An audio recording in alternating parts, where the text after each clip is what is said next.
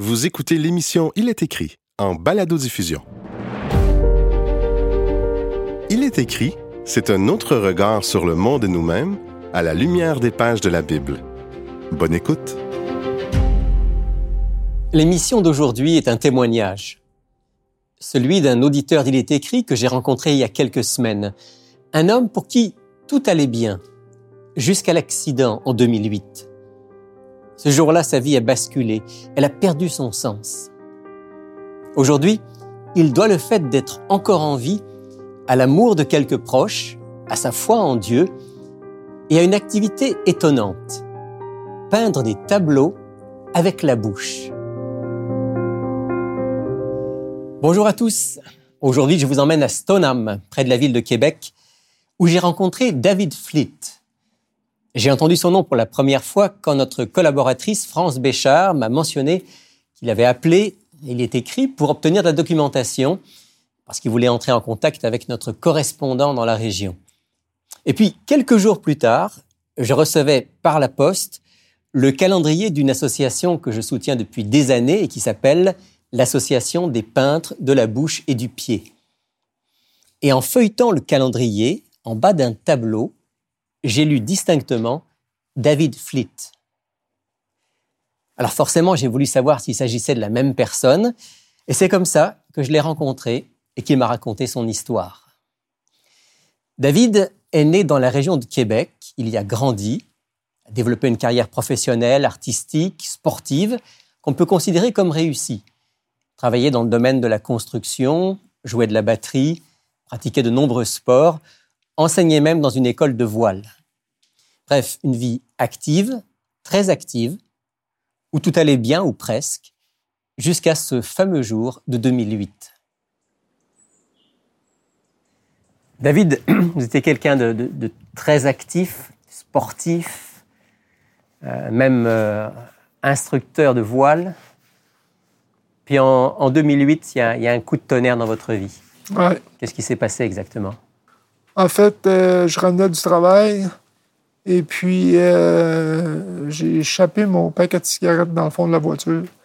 Je me suis détaché, ramassé mon paquet et puis euh, j'ai bifurqué un peu vers le, côté de la rue.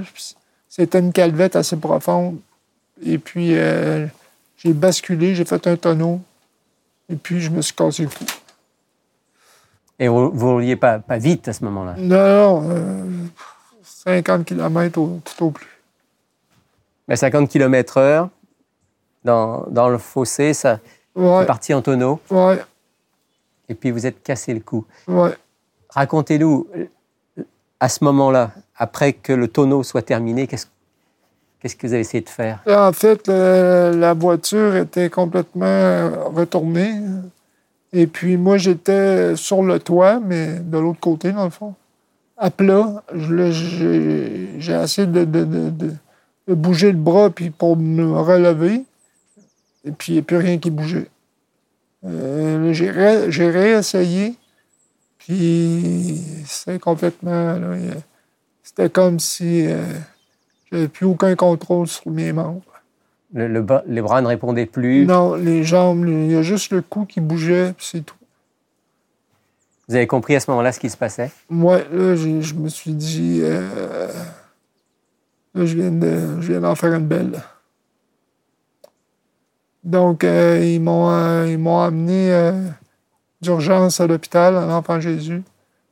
Puis, là, ils m'ont opéré je me suis réveillé avec euh, deux tubulures, une tubulure pour respirer, euh, euh, puis un, autre tubulure qui passait par le nez pour m'alimenter. Je pouvais plus parler, je pouvais plus bouger, je pouvais plus parler. J'étais vraiment bien pogné aux soins intensifs avec tout ça. Et vous êtes resté longtemps dans ce, dans ce service? Euh, là, euh, j'ai resté euh, aux soins intensifs un bon deux mois. Après ça, j'ai resté à l'hôpital peut-être deux, trois semaines. Puis par la suite, j'ai été à l'IRDPQ, un centre de réhabilitation. On part de zéro. Là. On apprend, on, réapprend à faire avec ce qui nous reste. Les médecins vous ont expliqué un petit peu votre situation, vous ont dit euh, ce qui était arrivé, les, conséquences que vous pouviez espérer retrouver, ce que vous ne trouveriez jamais. Est-ce qu'on vous a expliqué tout ça? Euh, oui, mais je savais mhm. que. Euh, ils m'ont dit que peut-être que je, reprendrais un peu de, de mobilité. C'est ça qui est arrivé. J'ai repris beaucoup de mobilité.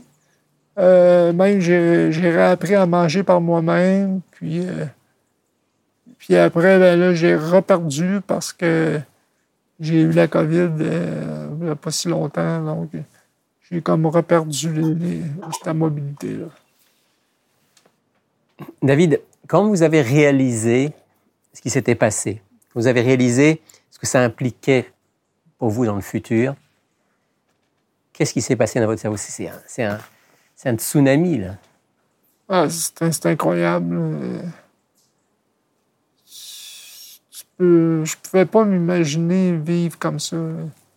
C'était un drame euh, incroyable. C'était, le Titanic. C'était. Je, me voyais. Je me voyais plus euh, vivre sur cette terre-là. C'est ça, je me cherchais. je me disais que j'ai demandé l'aide médicale à mourir, autrement dit. C'était pas. Euh, c'était. Euh, c'était pas. Euh, pas vivable. Non.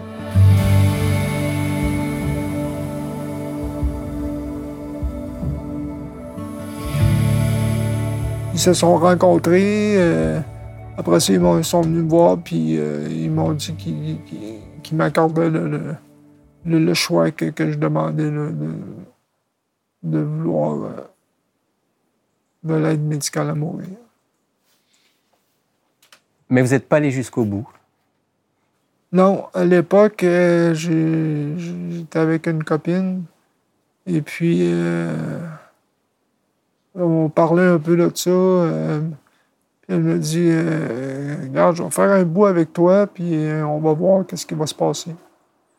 C'est ça qui a été l'élément déclencheur là, qui m'a dit Bon, mais ben, d'accord, je vais, aller voir qu'est-ce qu'il y a euh, au bout du tunnel. Il y avait quelqu'un pour qui vous comptiez? Ouais. Ouais. Puis ça, ça vous a donné la force de pouvoir faire un, un bout de chemin supplémentaire. Ouais. Est-ce que on peut dire un petit mot de, votre père? Je crois que votre père a joué un rôle important aussi pour vous permettre de, continuer les chemins. Ah oui, mon père, euh, vraiment, euh, était là pour moi. Euh, il venait me voir à, tous les jours. quand j'étais allé à l'IRDPQ, j'étais là pendant deux ans. Il y a pas, euh, je pense qu'il n'y a pas une semaine qu'il n'a pas, pas, été là.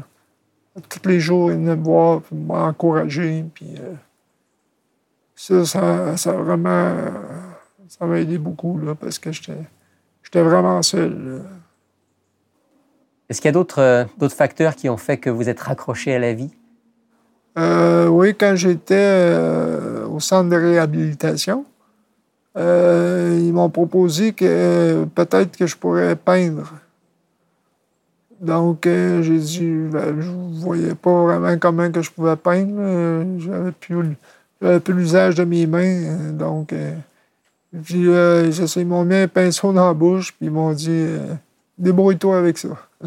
ça fait que ça a parti comme ça. J'ai pris quelques cours, puis quand j'ai vu qu'est-ce que j'étais capable de réaliser, je me suis dit, Colin, euh, ça vaut la peine de, continuer. Euh, ça me faisait euh, une, activité. je retrouvais quelque chose. Là, un sens un peu à ma vie. Là. Je me voyais, bon, ben, ça, ça euh, Vous pouviez encore produire quelque chose, ouais, de créer, de, de vous la création. créer quelque chose. Ouais. Quand j'ai commencé la peinture, j'ai commencé complètement au bas de l'échelle. Avez pris des cours avec un professeur? Ouais. Pour apprendre les couleurs. euh, la peinture, c'est vraiment. C'est, surtout euh, les couleurs, hein, comment. Comment reproduire les couleurs qu'on voit. Je pense que c'est ça là, qui, est, qui est le plus dur à, à atteindre. là. Et là, vous avez commencé à peindre. Vous- êtes plutôt allé dans le sens de peindre des, euh, des paysages, des, des, des, des animaux, des, toutes des choses réalistes. Ouais. Euh, je- J'essaie de, de- plus, plus que j'avance dans mon cheminement artistique, euh, je vais me rapprocher vers le, le réel. Le- Qu'est-ce qu'on voit là, quand on regarde un paysage ou un animal? Ça fait partie de, mes journées quand je me lève. Euh, premièrement, la, la parole. Après ça, euh, euh, je m'installe à mon chevalet, puis euh, je peins. Puis, les journées sont vite passées. David, vous avez une belle maison, une maison qui est bien adaptée pour vous. C'est vous qui l'avez voulu comme ça? C'est vous qui l'avez pensé? Oui, avec l'architecte, euh, c'est moi qui ai pensé à tout. Euh, je voulais une maison bien éclairée, euh, euh, une grande pièce. euh, c'est sûr qu'il y a tout le temps des choses que, qu'on aurait aimées, qu'on n'a pas faites, mais en général, je suis vraiment content. Vous êtes bien chez vous. Ouais. Une belle vue. Belle région. Be- belle région. Mes amis restent alentour. Euh,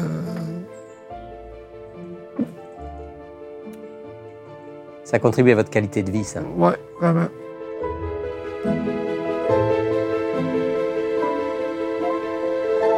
Le père de David est un croyant convaincu. Pendant les moments terribles qui ont suivi l'accident, non seulement il a soutenu son fils de toutes ses forces, de tout son amour, mais il a aussi essayé de lui transmettre la foi, la confiance en Dieu. Sans grand résultat, au moins au début. Euh, ben là, c'est sûr qu'avec mon père, on en parlait des fois. euh, il, mentionnait que il n'y a pas juste la vie sur Terre qui existe, il y a d'autres choses là, qui, qui, qui, qui, pour nous, là, euh, quelque chose de beaucoup plus grand que, que ce qu'on vit sur la Terre? Mais tu sais, moi, ça ne me parlait pas là. Moi, c'est- vraiment mon. mon, mon, euh, Oui, Qu'est-ce- c'est dans, qu'est-ce- dans- dans la souffrance immédiate. Ouais, c'est ça. Alors, expli- expliquez-moi ça. Au départ, dans, dire, dans votre vie pré-accident, Dieu n'avait pas vraiment une, une place dans, dans votre vie? Non, non, aucune.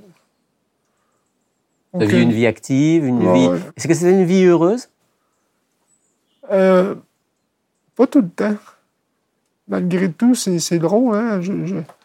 J'avais tout, j'avais un, emploi que j'aimais beaucoup, euh, j'avais j'avais la voile, j'avais la musique, euh, j'avais le sport. euh, Il n'y avait pas une seconde là, dans ma journée pour m'ennuyer. Mais euh, l'hiver, des fois, euh, quand j'étais tout seul chez moi, euh, je broyais du noir. Mhm. J'avais tout pourtant, mais il y avait des, des fois des longs mois d'hiver que j'étais- j'étais pas bien. J'étais pas. euh, j'étais pas si heureux que ça. Je me demandais pourquoi. Puis finalement, qu'est-ce qui vous amène à, à rechercher Dieu à ce moment-là? Je, je- je pense que je, pouvais avoir quelque chose de plus, de, de plus réel que ce que je vivais. J'avais besoin, je pense, d'aller chercher quelque chose. Et, Une autre dimension, ouais, une autre dimension à la vie. ouais. Et vous l'avez trouvé? Ouais. Racontez-nous. Ben, en fait, c'était euh, euh, un jour, je me rappelle plus quel, quel jour, mais euh, j'ai décidé vraiment de donner ma vie à Dieu. Avec mon père qui était là, puis il m'a imposé les mains, puis j'ai dit, c'est à partir d'aujourd'hui que, que je commence ma, ma, ma- vie avec Dieu. Une nouvelle vie. Ouais. Ensuite, à partir de là, vous avez décidé de, de vivre avec Dieu parce que vous êtes persuadé qu'il est, il est celui qui peut vous donner cette, cette force dont vous avez besoin. Ouais. Euh, comment est-ce que vous avez nourri cette, cette nouvelle vie? Comment est-ce que vous avez nourri cette foi nouvelle? Euh, ben, avec la, avec la parole, c'est sûr. Vous avez commencé à lire la Bible? Ouais. Puis euh, je, l'avais déjà lu avant. euh, mais tu sais, je euh, j'avais pas vraiment. euh, je, connaissais quelques passages seulement.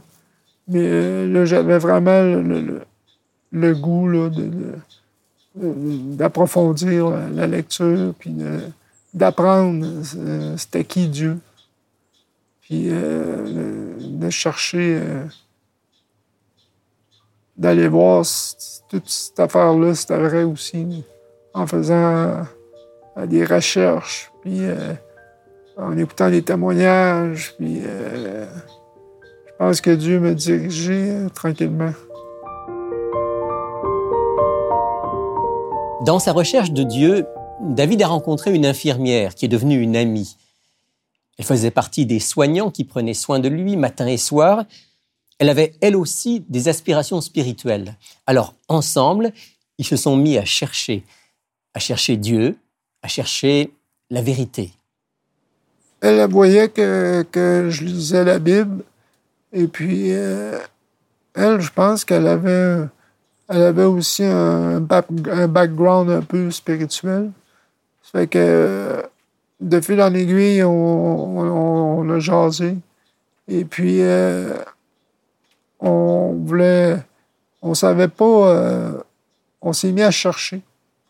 À chercher, c'était. C'est quoi la- c'est quoi la foi, c'est quoi, euh, où est-ce qu'on s'en va avec ça, c'est- quoi l'Église qu'on pourrait s'affilier? Puis on a fait euh, des recherches, on, on a, écouté beaucoup de- de- d'émissions, témoignages, toutes sortes de choses. Puis là, vous cherchiez, demandez à Dieu d'avoir le discernement pour voir ce qui était vrai, ce qui ne l'était pas. Ouais, vraiment. Puis euh, on a connu, on est allé à plusieurs endroits, puis on a reculé. Puis euh, on a quand même fait, euh, au bout de ces quatre ans-là, euh, on, est, on, est, euh, on est arrivé à Il est écrit. Alors, justement, puisqu'on se connaît parce qu'en fait, euh, un jour, vous avez, vous avez téléphoné à Il est écrit. Expliquez-nous un petit peu en, en quoi l'émission Il est écrit vous a, vous a été utile et, et comment est-ce que ça s'est passé, le contact avec Il est écrit. Ben, c'est. moi, j'ai commencé, il est écrit avec les émissions. Donc, euh, j'écoutais les émissions, puis euh, ça me parlait, c'était simple. euh, sais, c'était pas euh, de, de longues émissions qui, qui, qui finissent plus. Euh, ça me parlait, euh, puis nous, on, on recherchait. une église qui, euh, prêchait le sabbat parce que c'était un des critères aussi. Dans votre recherche personnelle, vous étiez arrivé à la conviction que la, la journée du sabbat, c'était la journée euh, que Dieu avait mise à part Ouais, et qu'il fallait respecter. ouais, c'est un commandement. Donc c'était un de vos critères. Ouais, Donc vous êtes rentré en contact à ce moment-là avec, euh, avec euh, Il est écrit, vous avez appelé. oui. Et puis, euh, moi, c'est que mon, mon déplacement, c'est dur de, de me déplacer pour aller dans une église ou euh, des fois, c'est pas accessible. euh, des fois oui, des fois non. des fois, dans le fond, a aussi le, le, matin, ça, j'ai une longue préparation avant de me lever, donc ça donnait pas tout le temps. Donc, ils m'ont dit qu'ils faisaient des, des rencontres le mercredi soir. Puis, c'est à ce moment-là que, que André est venu ici. Euh, on pasteur euh, à Québec. Oui. Puis on a commencé, euh, euh, on a commencé nos études. Études bibliques. Nos études bibliques. Puis j'ai tout le temps hâte à chaque mercredi. C'est vraiment un temps d'approfondissement, ah, d'enrichissement. Tellement intéressant d'étudier la parole parce que c'est historique aussi. On apprend de, euh, de l'Antiquité, euh, toute l'histoire, puis euh, surtout que c'est les, prophéties aussi qui sont intéressantes. l'histoire de, l'histoire de Jésus, bien entendu. Tellement de choses enrichissantes. Dieu il est présent. Il me donne une joie de vivre que même que j'ai jamais connue avant, mon accident. Quand je regarde qu'est-ce qui s'est passé, les événements, les circonstances, c'est c'est sûr que Dieu s'est servi de ça pour aller pour me parler, pour me... C'est servi de, circonstances pour dire, me, taper dans l'épaule et dire, écoute, il y a d'autres choses. Euh, on peut pas s'imaginer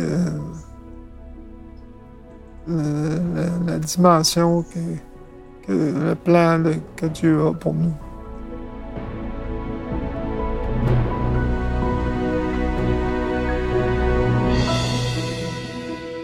C'était une très belle rencontre. Merci David de nous avoir accueillis.